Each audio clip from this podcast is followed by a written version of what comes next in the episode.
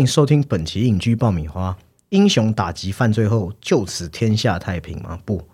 很显然，漫威第四阶段要告诉我们的，正是这些看似光明角色背后的暗面，特别是关于创伤后的应对和一连串引发的效应。是的，这正是即将在《奇异博士二》中担纲女主角之一的汪达的个人影集中所要探讨的。在迎接《奇异博士二》以前，我们也要打算从头带您来好好回顾这个带有悲剧色彩的女性英雄人物。本集也将由我 Summer 还有鸡哥，嗨，大家好，来进入《Wanda Vision》的电视集当中。谈到我们会想要做这一系列啊，事实上就是前面就讲到，就是和《奇异博士二》有关联嘛。没错，因为那个多元宇宙好像会有非常多的联动。对，而且王达就直接就是里面的女性重要角色对，了。光在预告片你就可以看到她的出现。我看到好多版本的王达，好像有原本这个宇宙的，还有僵尸王达，好像还有一个是家庭和乐版的王达。那我们这一系列叫做《奇异博士二》这个整个系列，我们会呃可以先预告，除了汪达这部剧集以外，我们也会讲像是洛基影集啊，我们也会针对这一次的导演山姆莱米来跟大家做探讨，然后还有诶最近奥斯卡奖的遗珠 Cumberbatch，我们也会诶就这个演员来聊聊，所以大家可以期待继续持续关注我们的没错，就是一个大礼包啊。对，诶，讲到这个影集，在我看来，我觉得《Wanda Vision》，我们会讲 NCU 的角色，例如像是美国队长、钢铁人，他们很像是已经诶学分修满了，毕业了，你知道吗？角色弧线也完成了。对，那在我看来，汪达就是有一种留校查看的感觉，还要他逮捕的学分。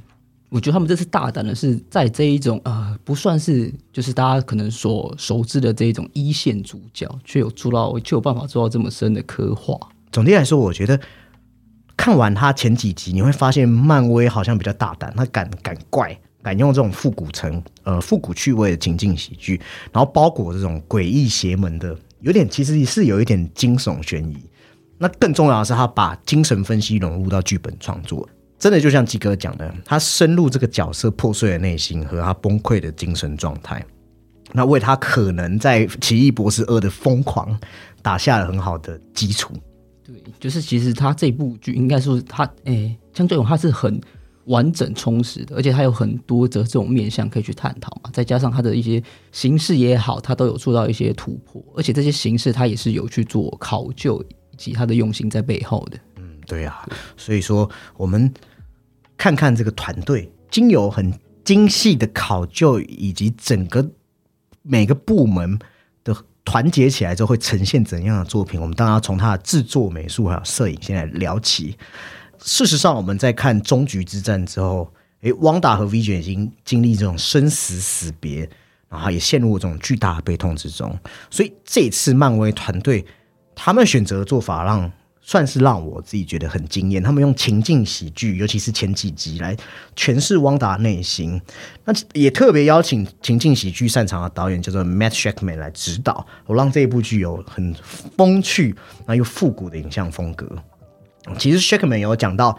哦，他们整个会议室墙上都布满了这种情境喜剧和漫画原作的参考图片，甚至也请了口条教练来指导演口音。因为你也知道嘛，他们要还原所谓的五零、六零、七零年代的剧，那个口音跟现在的都不太一样。只是口条啊，甚至是他们一些行为啊、走路的方式等等。对，那像是我们呃，其实最直观，你你在这种呃这种图像的这种劣化，或是这种颗粒感、失焦、晕光，或是这一种色度的失调，乃至于这一种胶片的抖动感，都是在他们的这种考量之中啊。哦，对，而且是你注意去听，之前的汪达他会用我们所谓的 Scovia 的口音讲话，但是他在情境喜剧里面，他就是还原到呃可能是呃美国影集里面的人的讲话声调。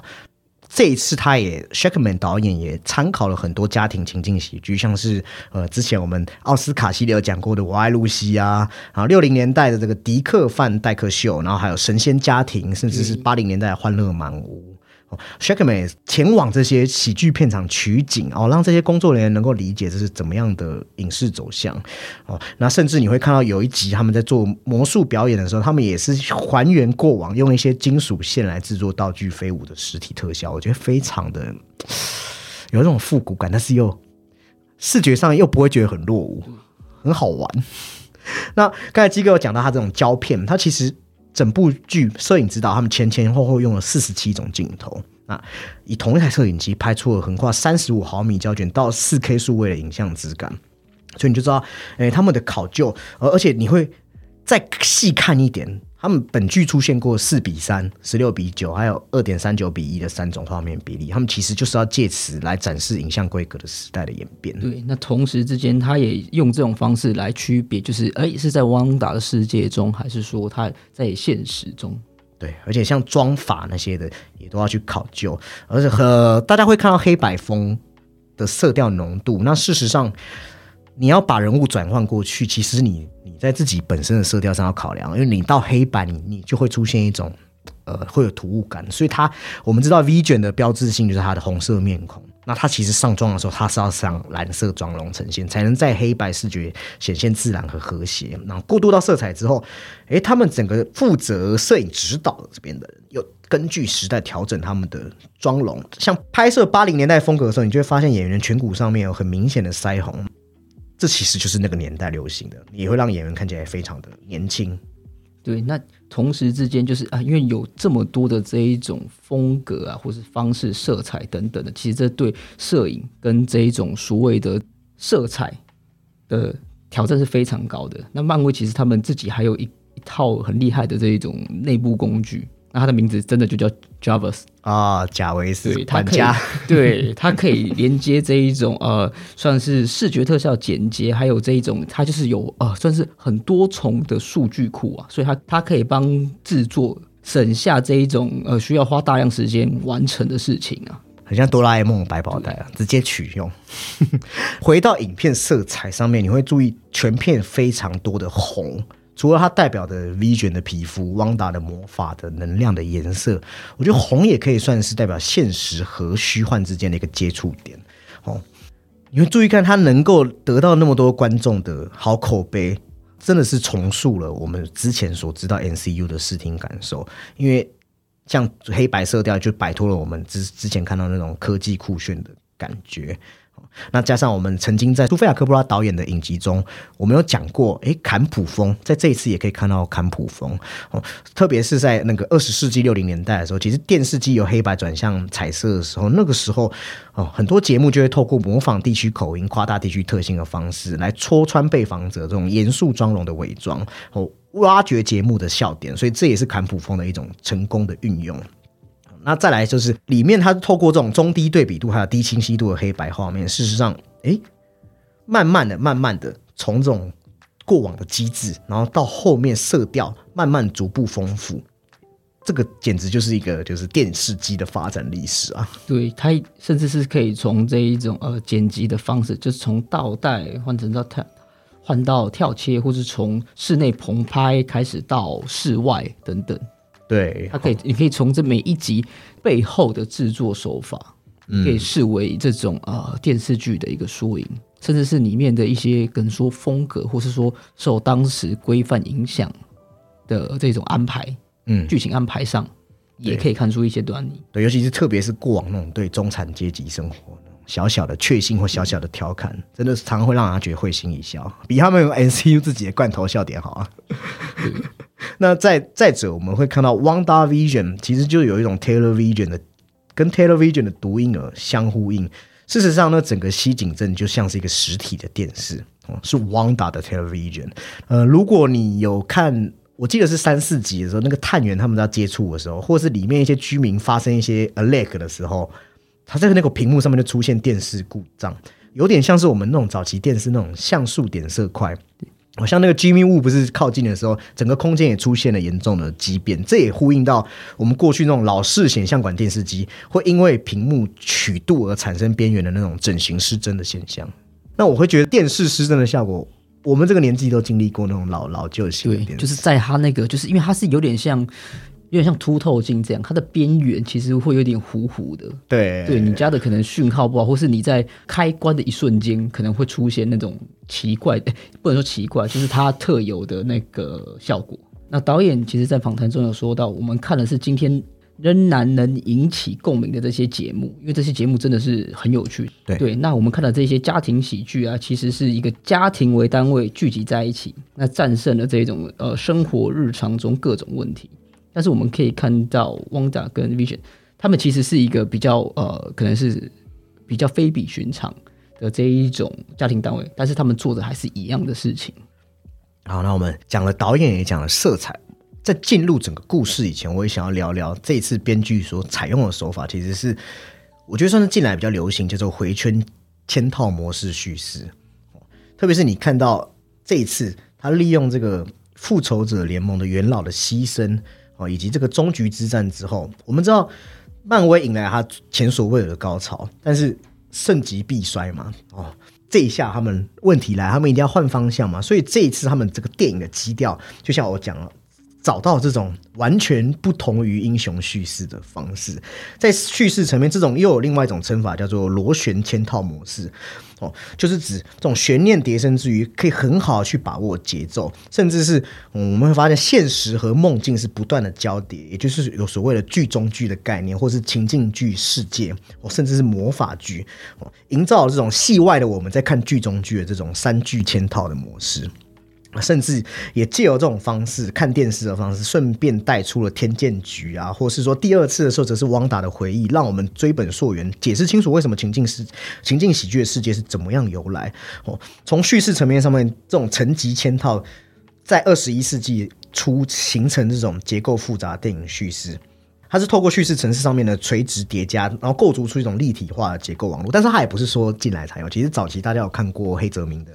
罗生门，对哦，这种就是这种电影艺术，他想要创造一定的复杂的这种多重时间，然后把诸多因素把这种线性排列打碎。这部剧真的做了很好的示范。有一部剧我也觉得，有时候会有这种头尾相连，甚至是像是呃我们常常讲的多线叙事啊，引入梦或者引入这种幻想，我们也会想到很多像是大卫林区的。呃，他的那个双峰嘛，还有木荷兰大道，对，那还有一部恐怖片，我们也曾经在鬼月特辑推荐给听众，就是《汪洋血迷宫》，也都是类似这种哦回环往复的这种。我们会发现，这种剧就是故事推推演，它不会按照事件的自然逻辑次序，那则是这样啊，它不会注重所谓的 A 到 Z 的过程或是线性延展，而是它透过要破解某个谜题来激发观众的思考。那有了这样的理解，我们就可以来看这一次的故事大致上在讲什么。那因为影集真的蛮长的，这次我们真的下蛮多功课。一来是我看的太早了，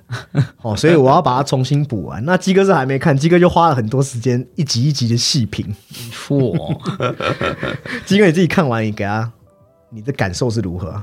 我只能说啊，这次漫威又做到了。有做到，对，大家可能开始已经对这种，诶，可能这种传统的英雄剧开始已经，呃，有点比较乏味，或是你已经，诶，可以开始知道大概都是什么样的这一种三部曲结构的时候，哇，他反向的再从人物出发，对，而且挑了特别的人物这样子，对我觉得很聪明，是因为大家会知道，哦，英雄大集结已经玩完了，那这我刚才讲嘛，高峰已经过去了，那他引出多重宇宙。多重宇宙又这个新概念嘛？你可以找某个演员来演，可能曾经他可能要饰演的角色，例如说 Tom Cruise 饰演钢铁人，但是这终究还是一种噱头啊。但 NCU 他没有被噱头给哦冲昏头，他选择去深挖角色。很多编剧或者很多导演他会讲，你深挖角色，任何故事都是从角色出发，往这边做绝对是一个不会有任何问题的方向。这个是应该说是万年不败的心法。对，而且他不只是该角色，连他的周遭等等的，其实他都有。可讨论的空间。对，那我们稍微看一下他故事的简述，也就是说，这个伊丽莎白·欧森演的汪达哦，还有这个保罗·贝特尼演的幻视，他们故事设定就在终局之战的三周后。那汪达因为无法抑制失去幻视的悲痛，所以他能力就失控了。他把一座小镇打造成他心中的复古家庭喜剧。那那个天剑局他就必须介入调查。那同时也因为天剑局局长私心，还有某个神秘女巫。它里面叫 Agnes 嘛，那其实它的全名是这个阿加莎，啊，让这一些事情搅成一锅粥，变成一发不可收拾。呃，大致上的话，它从情境喜剧，情境喜剧其实只是让你看看汪达想要过的家庭生活，那再到后来引发一系列的阴谋。我觉得这个很观听众要自己去感受他每一集的乐趣。对，而且他中间其实也玩了这一种像是漫威很厉害的这一种小细节、小彩蛋等等的，都会在里面。哦，对，那这是更厉害的是，他东西而不是啊、为了接下来的作品而放的东西，而是直接跟本作品是有相关联的，甚至是跟过去的他们二十几部的这种呃，跟过去二十几部的这种小细节做联动。对，探讨这些所谓我们等下会讲到，我们刚才不是提到精神分析学，或是说严谨的汪达角色研究。在这之前，我还想一个跟大家聊一个有趣的事情：为什么汪达幻视剧情那么诡异？这个世界以及漫威他们这个阶段到底要探索什么？我认为黑寡妇和上汽它比较像是个接续作品，它没有带出第四阶段的轮廓。那选择这个家庭喜剧，事实上跟漫威第四阶段要做的是有点关系哦。哦，那我们就回到他这个俏皮 俏皮版的两个人的这个故事中找到答案。事实上，我认为有个主题就是我们该如何应对创伤。汪达经历了很多，她必须要解决自己难题。她本来还想给老公一个，哦 我讲老公也可以吧，算是夫妻啊，算是 soul mate。她想要给他一个葬礼，没想到他还要还要被肢解，零件还要被政府没收。哦，那他想出个方法，就是自己创造一个世界嘛。但是仔细去看，我们刚刚说他借鉴了这种大卫林区的那种感觉，你会尝到一种惊 惊悚氛围在里面。事实上，这就是让人感受到毛骨悚然的一个现实。这个表演非常相似于一个非常真实的剧院。吼、那你会发现西井镇的居民会质疑他们存在本质，他们的很多言语，他们也很像漫画而不是真人，逻辑和物理定律好像也都没办法应用在里面。对比所谓的“我爱露西”情节，其实也没有很相像，因为里面的人常会有一些莫名其妙的跳帧。对，那这些不合逻辑的跳帧，或是呃，或是这一种呃，我们可以说的这一种割裂感，其实又源自于可能汪达本身的这种经历，或是他的这一种呃妄想啊等等，都掺杂在其中啊。对，哎，你甚至会闻到一点我们常常在讲的存在主义的气息。那与其说是家庭剧，我认为它更像是一种啊，这个是很少人会提到的戏剧风格，叫做荒诞派戏剧。事实上，这是在发生在二战结束后，特别代表人物当然就是塞缪尔·贝克特这样的欧洲剧作家。他们这个概念是由一个叫马丁·艾斯林的人提出来的。他们这个借鉴的就是卡妙的薛西佛斯的神话，也就是我们已经讲到快烂掉推石头的推石头的推石头的男人，用了他提出的哲学概念带进到我们所谓的影视作品。来透露出人生本来就是没有任何意义的文学表达。那这类戏剧的共同特点就是它会类似杂耍哦，很多恐怖或是悲剧的形象。重点是人物都要处于无望的境地，被迫重复无意义的举动，然后对白甚至会让你有点难懂。对，这就是他说的存在即是荒谬的。对，人物会看起来很像是牵线木偶一样，哦，那甚至你不了解自己行动为的是什么。啊，这边不免又会提到，呃，我们刚才提到的那一位叫做贝克特的代表作，也就是《等待果陀》，应该很多人会听过《等待果陀》，对，还蛮有名的。然后结果是我们两个觉得有名，其实大家说这什么？因为我们之前在赛车上有提过啊。哦，对对对这个对对人对不对？记得去收听我们前面的集数。那他这个故事其实是讲述了两个男人，他们就是一直在徒劳的等待一个叫果陀的男人到来。这剧中两个角色，他们甚至不知道他们是从何而来，果陀是谁，呃，以及我们为什么要等他。对，还有你等的到底是什么？那等来的东西呢？对不对？看似都是好像哦很荒芜、虚无、无意义的。那我们回到影集，这两个英雄是不是也莫名其妙会好奇说，为什么我的我们的日历上会有标记？或是观众很想知道，为什么突然我们知道 NCU 英雄会出现在黑白情境喜剧里面？那些人是谁？穿的是什么？他为什么会在这里？甚至说今天是结婚纪念日吗？他们也都搞不太清楚。就像艾斯林所讲的，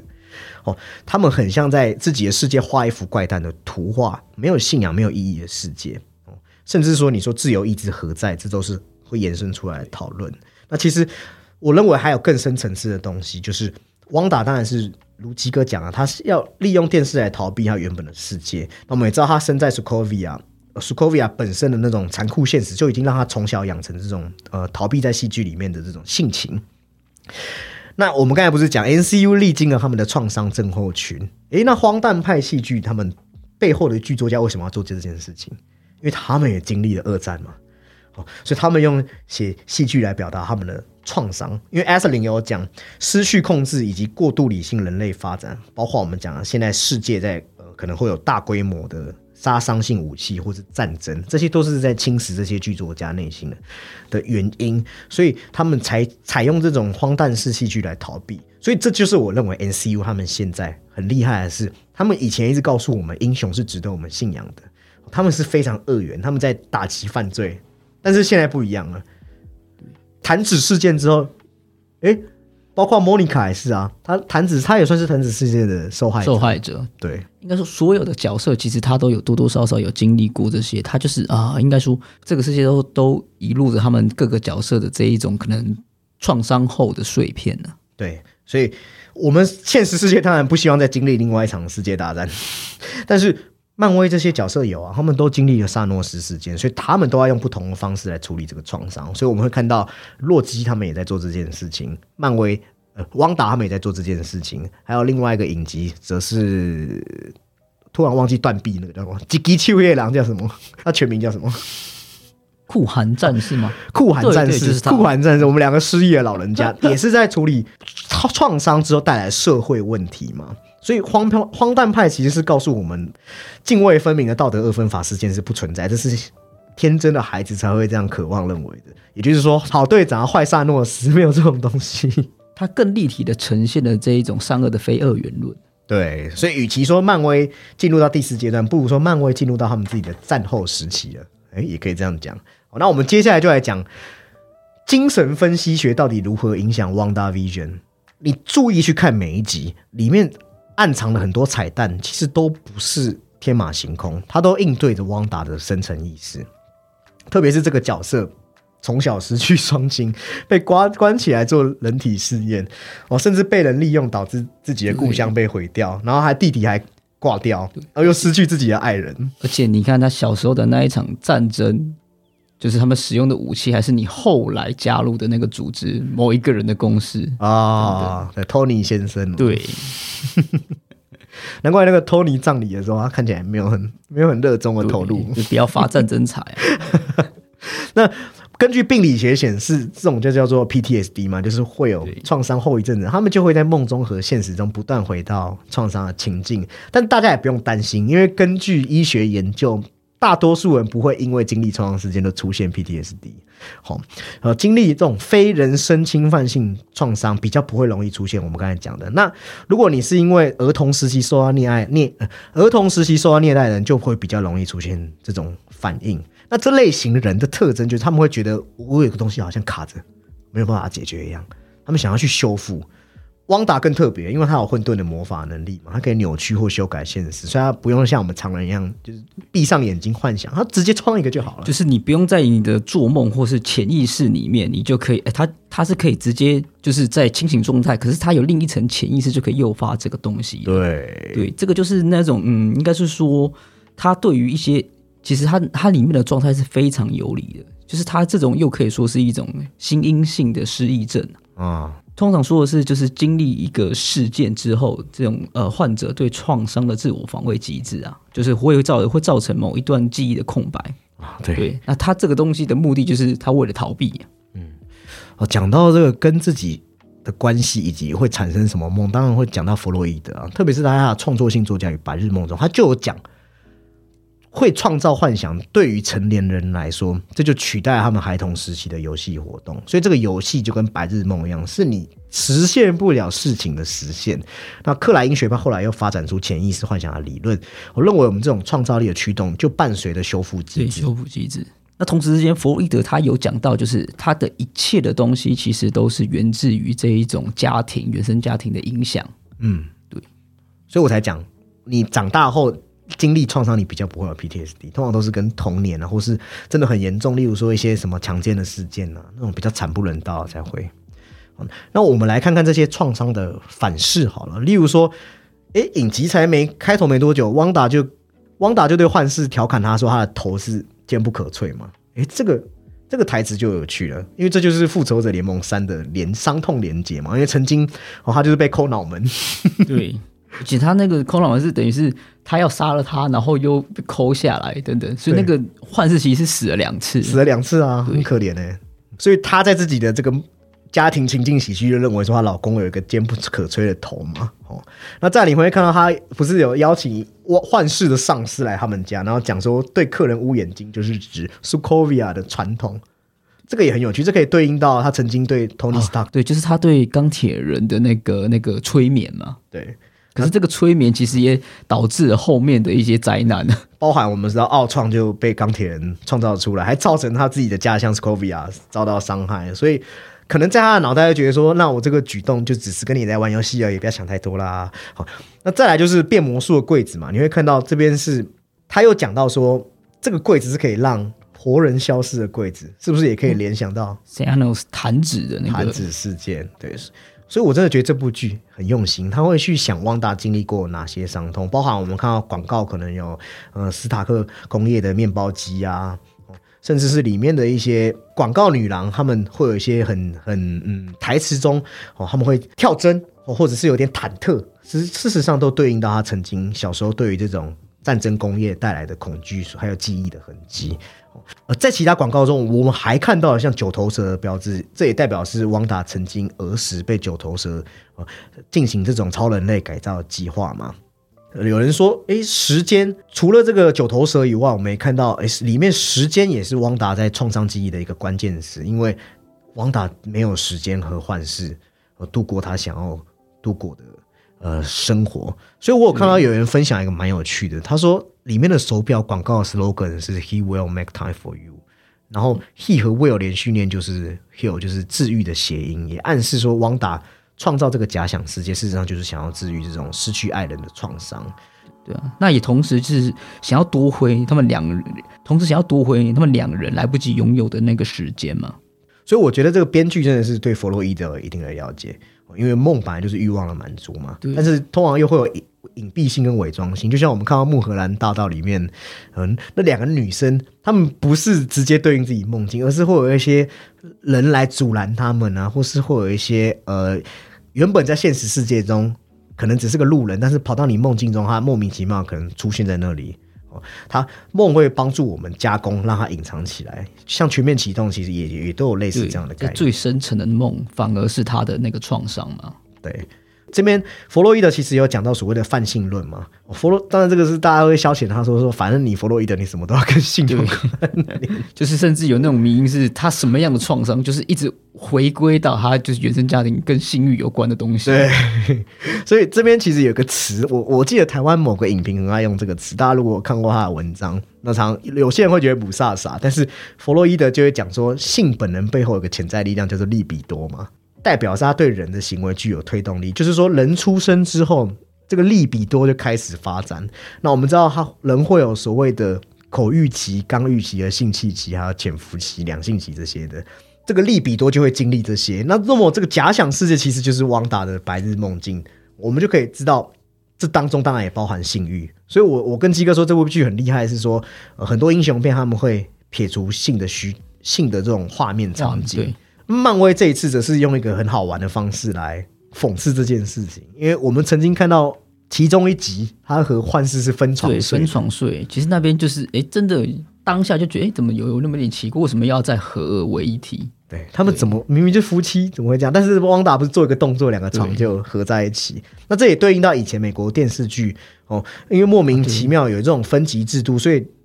里面的戏剧夫妻是就是。不太能，因为那个时候就是就是后来查一下，发现好像是那个时候都是这样子。那个时候的分级制度当然不一样，好像在就是不止北美，好像欧美国家都是这么做的。对，所以这就是我们讲的，它里面也有考究到这个弗洛伊德理论中的这个利比多跟性欲的讨论。那再来，我们刚才不是讲汪达 Vision，事实上是有所谓的呃汪达电视机的感觉，但同时它又有另外一个意味，因为一看到剧集，相信很多人都像我一样。会觉得说为什么不是 Wanda M V 卷？对，但是是别有用意的。对，像 Wanda V 卷这个用意更像就是指说 Wanda 的幻象，就是 V 卷这个这个是他创造出来，并不是我们大家认识的那个原本版本的 V 卷。片尾的设计你会看到红绿蓝三光色组成的对戒，其实也都是虚拟的。也就告诉你说他们的结婚的关系是呃是存在于汪达的想象之中他。的那个 vision 就是他的，就是所谓他自己的这个幻象啊。但也有一个说法，就是说他那个幻象其实同时抑制他这个婚姻关系中的这一种有点像是灌夫性的感觉。啊、对，也有可以这样解读。好，那再者这边就不得不不提说，这个真的是有接近到我们灵虚大师，因为里面的 Vision 他总是会有一些质疑，好像想要从梦中清醒的感觉嘛，对不对？但是每次一发生这种事，汪达就会赶快的，对他就会压制他。甚至还有倒带的功能。对，而且这个东西是随着年代而有有不同的方式。对，那直到天剑局的闯入，我们会看到这个小飞机呀、哦，或是这个我们所谓的蜜蜂人出，现、捕啊，风人，这好像都是告诉汪达说你要醒来了，小姐。但是汪达就是你滚，你不要来我的梦境来干扰我，然后他就会迅速的把这些人给抹去。好，一开始在看这部剧的时候，因为我们要回归到最初的感受，我们现在当然是用一个就是上帝视角来解析。一开始你会觉得说汪达是不是被某个人关进来了？但直到我们看到大概是三集第三集左右的时候，他生小孩的时候，羊水破裂了。哦对，或是就是他造成他惊恐的时候嘛，就是可能有这一种电压的不稳定啊，对或是这一种下雨，对下雨，或是他精神状况不稳定，已经有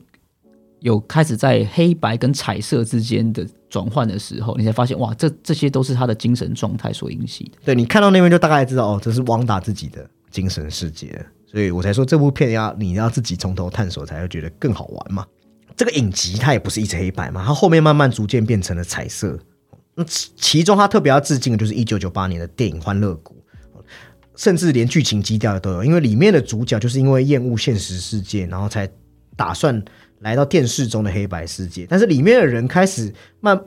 慢慢的、慢慢的不不按照规则行事之后，哦，受到了一些可能个人意志的觉醒，诶，他们一点一点、一点一滴的出现了一些色彩。色彩对，那这部片其实它的男主角大家也都很熟啊，就是 Toby 就 Toby 马怪对我们蜘蛛人，嗯，山姆莱米版本的男主角。汪达 Vision 这边也是一样，它色彩出现之后，就好像某种意识被觉醒，所以这整个世界变得越来越难控制了，甚至邻居开始会有一些很奇怪的对，就是他的这个呃，应该说越越来越接近所谓的表层或真相了。对，还好他没有，那就是那个跑去剧院看戏，然后再颤抖。我觉得《木兰大道》那一幕让我觉得特别惊悚。但是这一部片也安排了很惊悚的部分、啊，他不是有一幕一回头，然后看到幻视是一个像尸体一样的状态，或者是那个快银身中多枪的那个，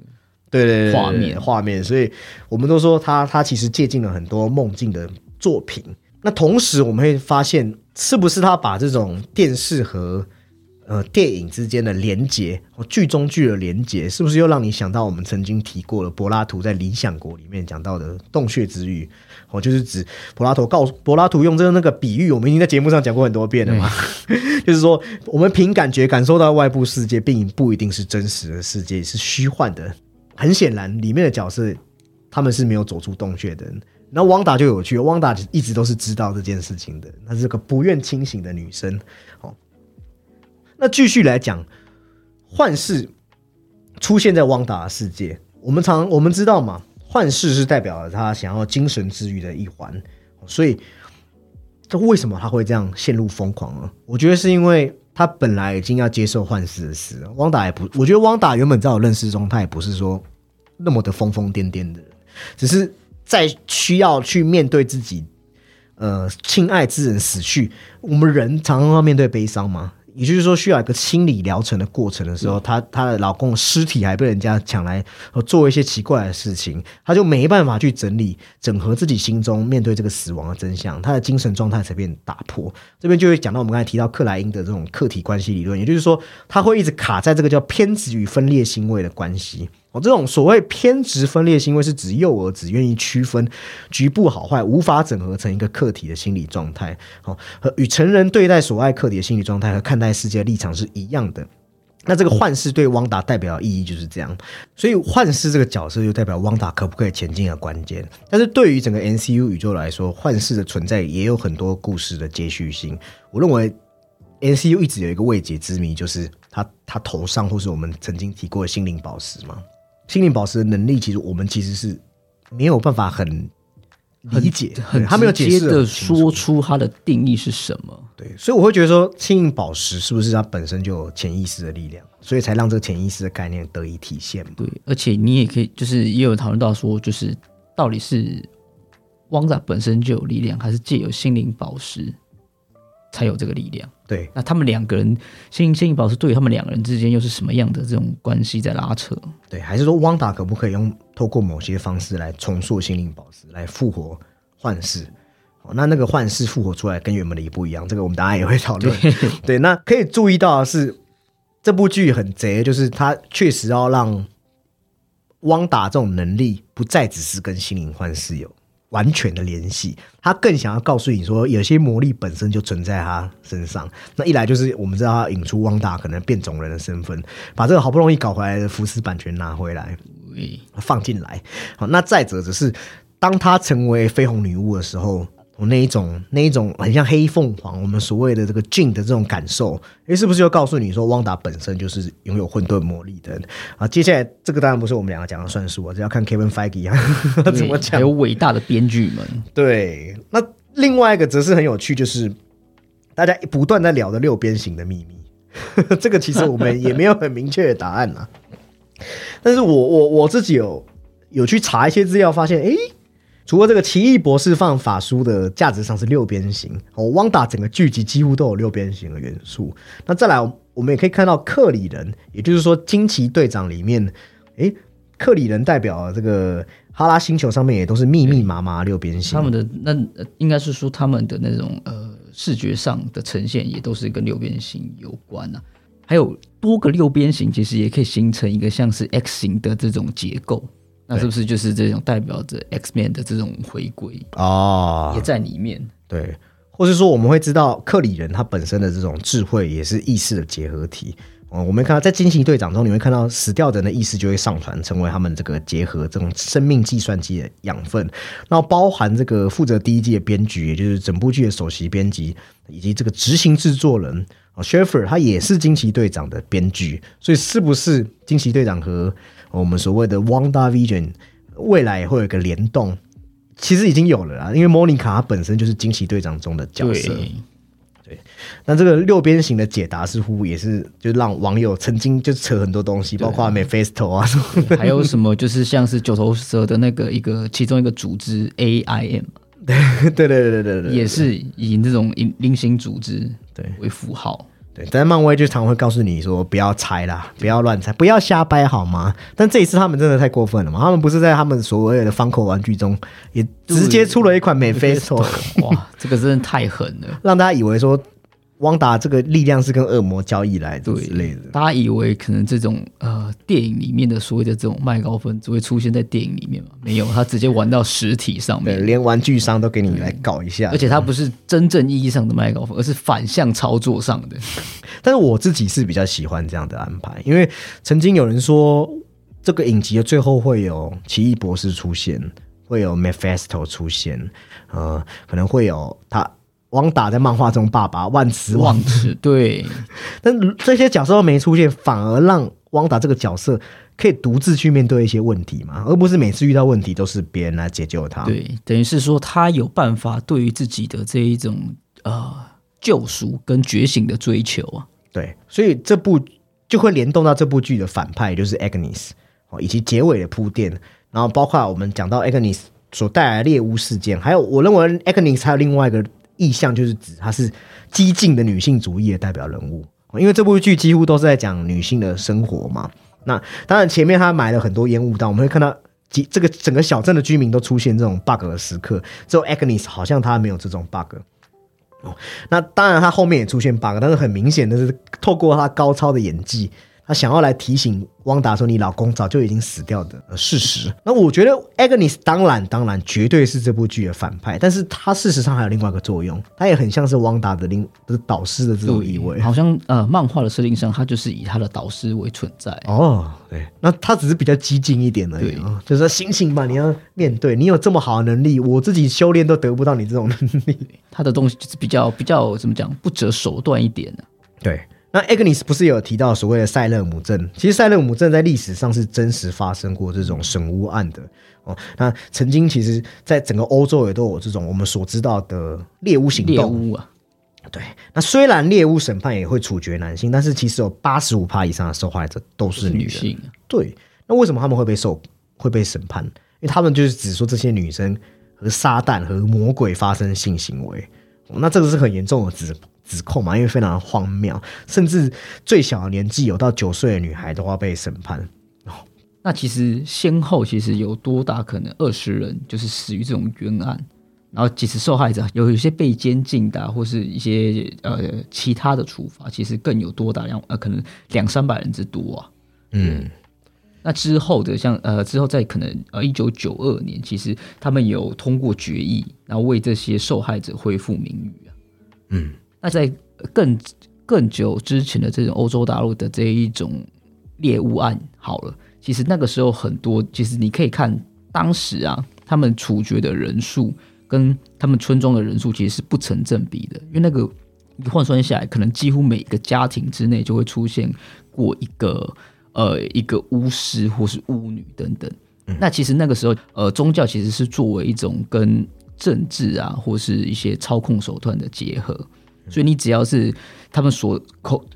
他们他们口中所谓的异教徒，你可能只是呃追求科学的一些科学家，或是你是一种叛逆的文学人，你写了一些可能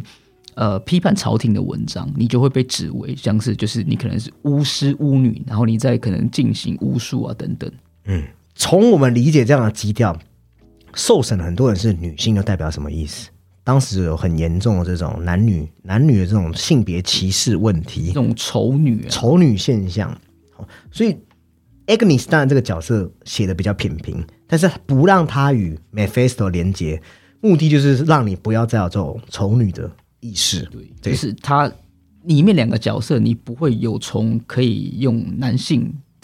角度，或是这种男性凝视的这种呃方式来看待他们，对他们自己的角色弧线其实是由自己完成的，对，就从汪达到他变成真正的绯红女巫等等的，他都是由自己一个人对，因为完成的。因为你如果，因为我们刚才讲女性受损是因为和魔鬼发生关系，那你让 Agnes 真的跟 Mephisto 发生关系，不就落实了过往男性所的所讲的指控？所以这也是 Agnes。呃，尤其是这一次很多都是女性编剧嘛，他们这样写的一个目的是为了这个原因。同时之间，他也告诉你说，Agnes 会这样做的目的是因为他哦，对于追求这种魔法的强烈的欲望。他当然他自己也有自己的伤痛要处理哦，所以我才说他是个比较激进女性主义的面貌。看完之后，我们会很多人会觉得说，他还是写的太太二元啊，善恶太。但是我们也知道，漫威有计划出他后面的影集，可能漫威是想要到后面再做补数的动作。那我们再回头来聊一下汪达这个人。其实，在漫画设定来看，汪达确实是本身就具有强大的魔力哦。我们，绯红女巫的力量哦，来自于这宇宙成型之初三股强大的力量。我们知道宇宙有三大力量，叫凤凰之力、混沌之力和妖精之力。那绯红女巫所代表的就是混沌之力。好，那在原作中也有告诉你说，汪达他。正好是封印地球最早的黑魔法大师，叫曲桑恩的地方出生。他受到曲桑恩影响而获得这种混沌之力。但是到了这个影集，你会感受他慢慢拉回到原作。我告诉你说，他从小就隐藏了这个力量，但是他又没有说死是这样。然后包括他也引出一本那个黑暗神书嘛，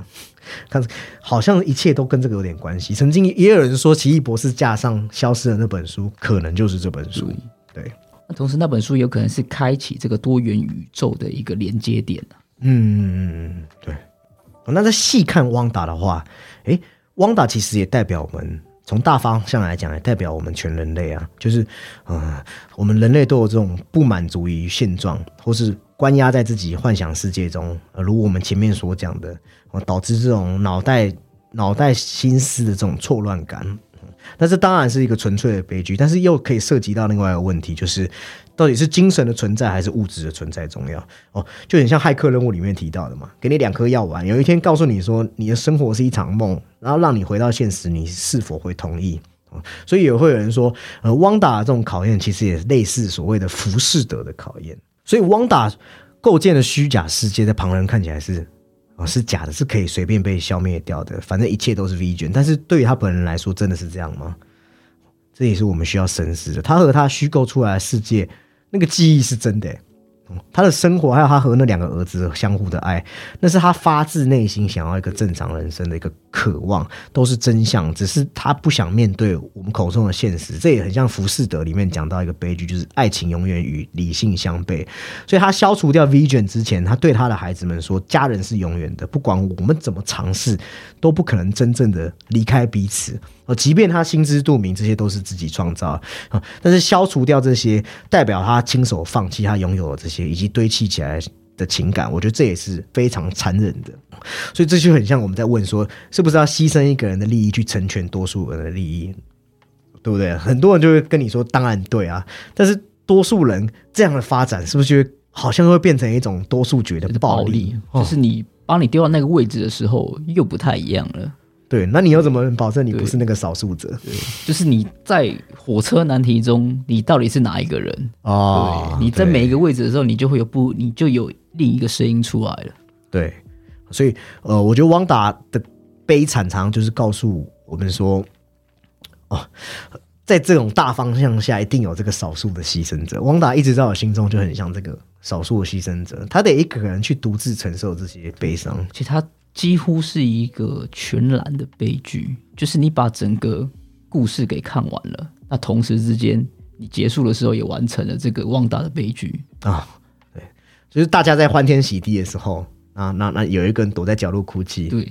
就是他，就是他，就是他。但他是最强大的。对对对，他是最强大。所以我那时候就说，大家的那个方向搞错了，就是在萨诺斯侵入地球的时候，他们应该要着着重哦来开发汪达能力，几乎是对啊，那个战力几乎是 Max 的等的等级啊，应该可以轻松解决。它可以修改，甚至呃，它可以扭曲，甚至修改、创造现实。嗯那其实你看，就是隔壁棚 DC 最强的这个超人也好，他其实也是害怕魔法系的。对对对对对，所以这个这个非常惨的女人，惨惨上加惨，可以又可以对应到我们现实之中我们所说的移民的问题嘛？移民者好像也都要面临这种家在何方的问题，所以这部片讲的不只是汪达的身份构建，另一个题旨，我觉得也是在告诉你说，这种嗯、来移民者的这种怀旧与移民者的悲歌。你会发现这部剧他刻意对汪达的身份哦做了一些淡化处理，重点让他去关注于与美国文化的爱恨，拿来回顾他的不幸经历。你可以看到，呃，他原本的故乡算是东欧 NCU 虚构出来的一个国家，对，苏科维亚嘛，对对对对，但是他他的这种放松的方式，却是从他爸爸弄过来的这种美国，我们讲美利坚共和国的家庭喜剧。那他用美语来学这种美国文化，那透过家庭喜剧来哦，想要设想自己可能会拥有的舒适的生活，但又很讽刺，他摧毁他的故乡恰恰是美国嘛。哦，所以就像我们刚才讲，他对史卡特工业的恨，到后来他不得不去加入这个复仇者联盟。那包含我们知道，他连怀旧都是在怀旧这个美国的部分，这就是代表说他来自移民者，然后他又失去了自己根根的根源文化。我觉得这个最讽刺的是，他这种一切的就是呃朝向美国，但他其实是到最后又被排除在外。对啊，所以这个西景镇 （West View） 也可以是双关语的意思。对，可以理解就是望向成西方视野望向这个西方。他用这种隐蔽的方式来表达他的这种乡愁，我觉得也是他可能希望有点残存的回旧，可以融入他新的家园之中。好，所以你会发现这整部剧，事实上你也可以看成是我们现实世界一些移民者的悲歌，他们找不到属于自己的文化，同时又要去他们所所所自己放到自己心中的东西，又是这个美国所提供的所谓美国梦，但是这个可能又是曾经伤害你家乡的那个凶手。那其实他们在这种两种意义上的家，其实都找不到定位的。对，对，这才是真正就是呃，不只是我们看到这个剧里面的，或者是在现实生活中也是有这样的问题存在。从所谓这种文学价值的角度来看，这部剧真的是又蛮有味道的，因为你会看到一个人他呃他找不到自己在何方嘛，哦，所以他有一句台词说，当他失去这一切的时候，他说就像海浪一再打在我身上一样，冲垮了我。等我想站起来的时候，他要迎面而来淹没我，摆脱不了自己这种情绪。就像我们常常会看到生命中，呃，我们也可以把他此时此刻汪达看作是一种神经病、神经症啊，不要讲神经病，神经病有一种骂人的感觉。哦，那身边人可能会常常会告诉你说啊，你要好起来啊，或者说这有很难吗？呃，再再严重一点的讲法，但是事实上我们没有人可以进入到他世界。哦，那其实这个弗洛伊德也有讲过，这种哀悼与抑郁，其实哀悼通常就是因为你失去自己所爱之人产生的反应。哦，那现实已经表明了，你爱的人已经不存在。哦，那就要求你要从这种啊、你所对自己的这个迷恋事物连结之中，你要回撤，你才可以，你才可以找回自己精神的稳定发展。哦，所以说，如果说哀悼是对死亡的完全接受，那汪达抑郁就是对逝去爱人永不忘。永不忘怀的这种眷恋，好，所以汪达才创造出一个可以自己掌控的幻想世界，是想要把主体凝固在自己的时间里嘛？啊，那但事实上，爱本身就是一体两面嘛，所以他那句台词不是写你是我的悲伤，但是又是我的希望，对他的心灵其实又存在着他。对。啊所以很多人说这部片是在糖里撒刀片呢，表面上好像给你发糖啊，给你看那个他们终于有机会甜蜜的家庭精进，但是实际上诶又有点虐心虐恋哦。而且这部片很有意思的是，好像剧剧集也有找一些所谓的这种精神分析啊，还有这种伤痛研究来来来一起共构这部剧。所以说，《汪达幻视》就很像是一场精神分析治疗哦。那所以这场治疗结局只能是穿越幻想，因为汪达幻想不仅与他有关，还因他的魔法残忍控制一整个镇的居民。哦，汪达只有不屈服于这种假想的快乐、无穷无尽的快乐原则引诱，他要直面自己创伤，才可以承担起这种责任，哦，才能让自己经历的这一切，我们讲的狗血一点，就是获得重生的感觉。哦，那讲完这个汪达部分，诶，幻视是不是直接这一次在台词里提到，我们也常常在这个我们的节目中提到的特修斯之船的，哦甚至哦，鸡哥身为这个银翼银翼杀手爱好者，一定有注 去注，一定有注意到这部剧的剧院招牌下面就是写着 Tanner House 的这个对 Tanner House Gate 的 Gate 字啊。对，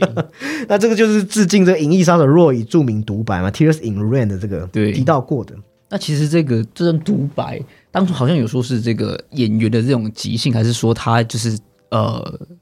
自告奋勇说要加这一段，才孕育了这个我们说这个影史其实很经典的一场戏啊。对，对，那其实这两个人其实也有蛮大的共通之处啊，他们强大，但其实都是悲伤，而且是悲剧的。对，而且这之中的探讨也跟《仿生人》里面讲到的记忆的概念是相互呼应的嘛。哦所以我们会看到，在《汪达 Vision》的最后一集，两个幻视面对面的，一个是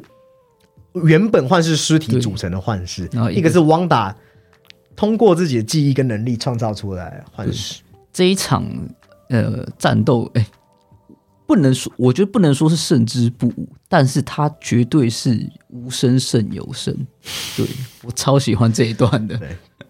开玩笑就是酒嘴炮大战嘛，因为它的设定是说，哦，这个天剑局创造出来的幻视是可以打败真正的幻视，但是他被指定要去对付这个幻视，又告诉他说我不是真正的幻视啊，所以你的设定就在我身上没有用啊。对他就是又一个悖论了，对但他是又不是呢，又介于中间呢。对啊、所以就像特修斯之船讲的嘛，你一艘船，你随着时间推移，你原本的木板都腐烂了，你用新木板替换，直到有一天你所有木板都替换掉了，那还是它还是原本那艘船吗？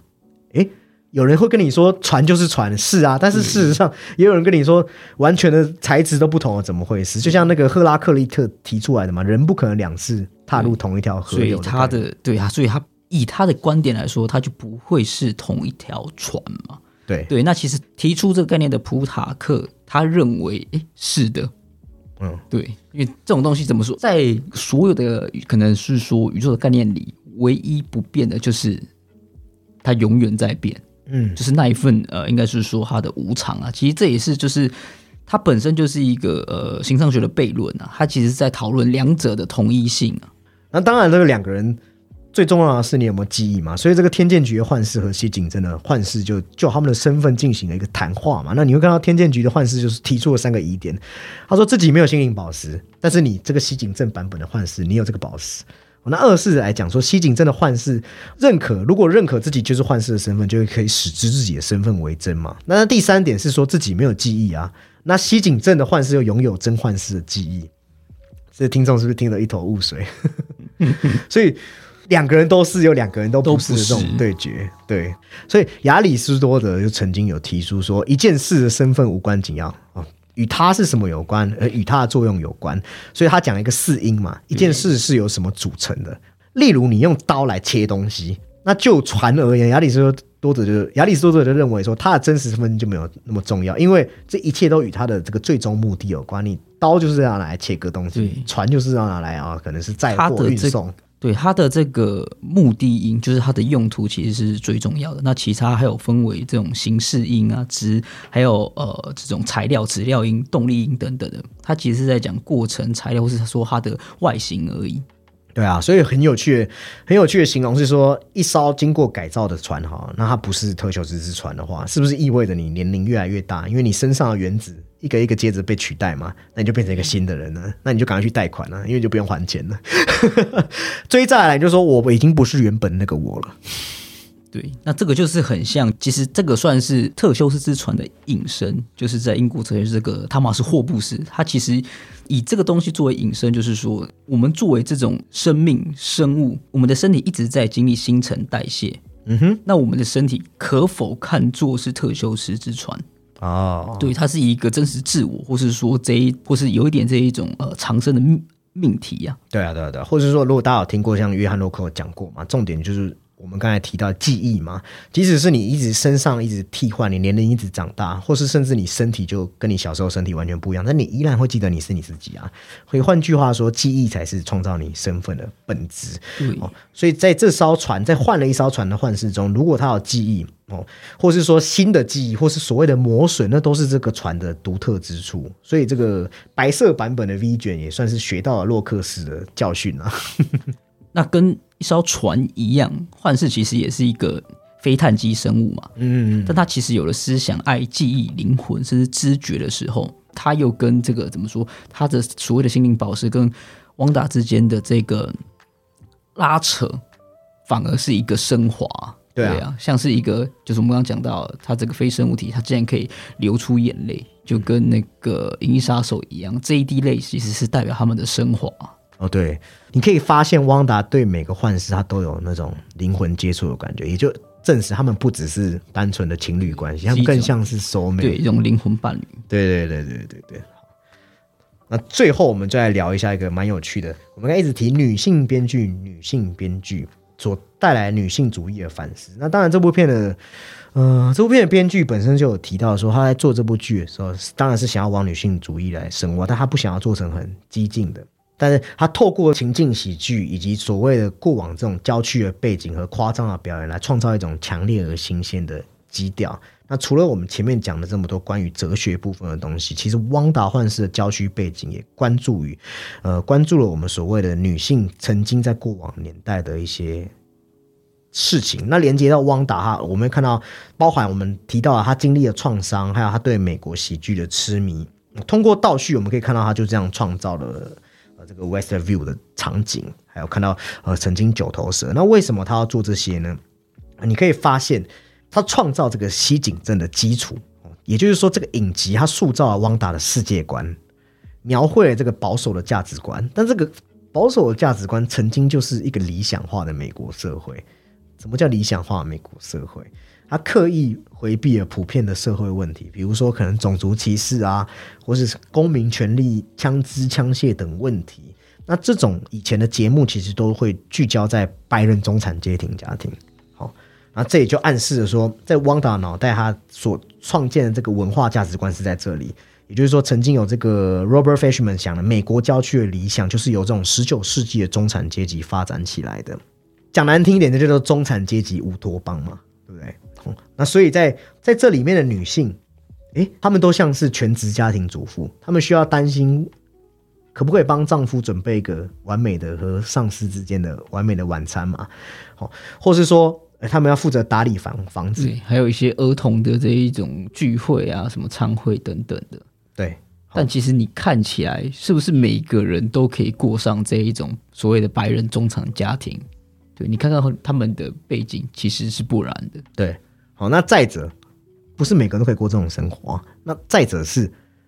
过这种生活一定快乐吗？诶，这就是曾经在一个女权主义思想家这个贝蒂·弗瑞丹的话讲到这个叫做《女性的奥秘》的书号，讲到说，他发现大部分在郊区生活家庭主妇，她们其实都不满意自己的生活，因为他们被限制在这种严格的性别角色，所以这些女性角色，她们只能参加什么妈妈聚会啊，甚至你要彼此之间还要较劲嘛，不是有一集之中还要等那个老大同意，他们才可以举手。多地嘛，对。对，所以他们会通常这类女性，他们会缺乏生命的动力和目标，那甚至很多就会开始酗酒，只为了熬过这个烦闷的一天。那这个富瑞丹就发现说，大多数女性其实都有这样的感觉，只是他们不会和多数人去谈论这件事情，因为大家看起来都很开心。这就是根据这种社会传统所告诉你的，你需要得到这一切，你需要养家活口，你需要明确的角色缺陷，你才可以得到真正的幸福，就是像被灌迷汤一样嘛。对于汪达来说，他来到了这样的世界，哦，那就像是这个弗瑞丹讲的，诶，他得从这种生活中，然后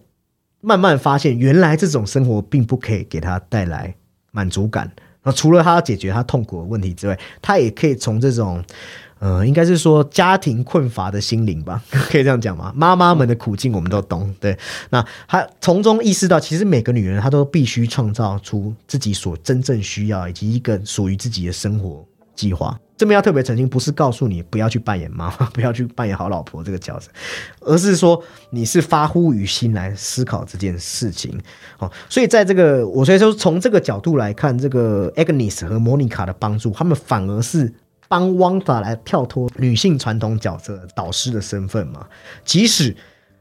就像是弗瑞丹讲的，女性想要跳脱这样的思维，一开始是要带着一定的失落和创伤的感觉。讲难听点，甚至是你要面对所谓的呃可能经济自主的问题等等，就是有一点要踏出这一种类似于舒适圈的。对，所以改变一定会带来一定的失落感嘛？阵痛期啊。对啊，哦，但是就是呃，反而是可以让自己哎自己的这个。个人化更加的鲜明哦，所以我们最终他离开了这个情境喜剧哦，起码在这一块他是完成了一个角色的升华啊。那我们看到哎，但是他似乎又开始研究那本黑暗之书，他到底想干嘛呢？想要找回她老公，还是找回他的小孩？哦，他到底疯了吗？所以这就是这部剧留给我们的一个伏笔悬念呢。对对对对对对对。啊，我们谈了这么多《Wanda Vision》的事情，当然要进入到我们的。总评时间啦，影影集也要打分数嘛？应该也可以打一下分数吧？打分数吗？哇，对，那但是就用满分十分嘛。但是我我我觉得我们就就偷一下 INDV 的概念，影集分数可以稍微拉高一点哦。就整体意思说，你本来可能想给七分，你可以再给高一点了。呃，带着这样的观念来打分数。嗯，呃，那一样照惯例，鸡哥你现在讲总评。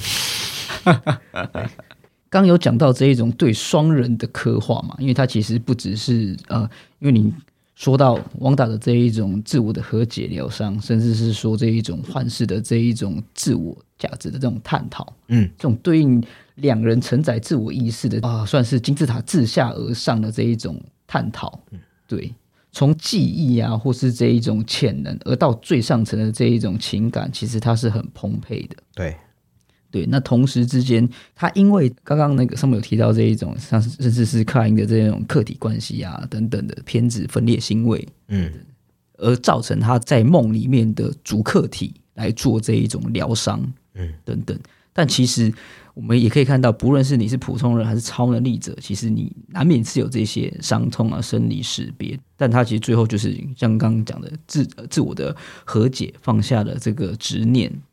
对，那其实以一个人立场为出发，那这样的一可能才会有更好的一个升华或是改变。嗯，除了刚汪达那边以外，那他的好伙伴或是说他的好伴侣幻视，其实我们也可以看到他，他除了有这一种呃自我存在价值的这个反思之后，那可是你同时之间你也可以看说，其实，在外人眼中，在他者的眼中，他是否是个人？我们摒除掉汪达。之外，嗯，对，因为他们两个毕竟是这种所谓的心灵相通嘛，嗯，那是不是可能外外人会因为这种呃外形上而产生这种我们之以前也也也是有提过的恐怖谷理论，或是甚至说这一种呃在无限他者这种的面貌中，他又是作为怎么样的一个存在？那对于两人而言，英雄不再是所谓那一种我们传统意义上的英雄啊，他们的英雄主义其实是认清生活的真相之后，依然就是相爱或是热爱他们的生活。嗯，刚刚有说那个分数其实会拉的比较高一点点嘛，对对对，那我也坦白说，我其实看的这种影集其实偏少一点点。对比的作品当然比较少，但是这部作品，如果你真的要我给，我其实是很满意的，分数可能会在八点八哦。哦，蛮高的耶，对，我蛮讶异的，出乎我意料。真的？吗？对对对对对对对，因为鸡哥很严格。因为那个最后面那个哇，有有一点反高潮的那个特修斯之战，或是特修斯之变那边，哇，那边就是你知道，有打到我，那我就接着你的话来讲啊，因为有打到你嘛。但是必须承认的是，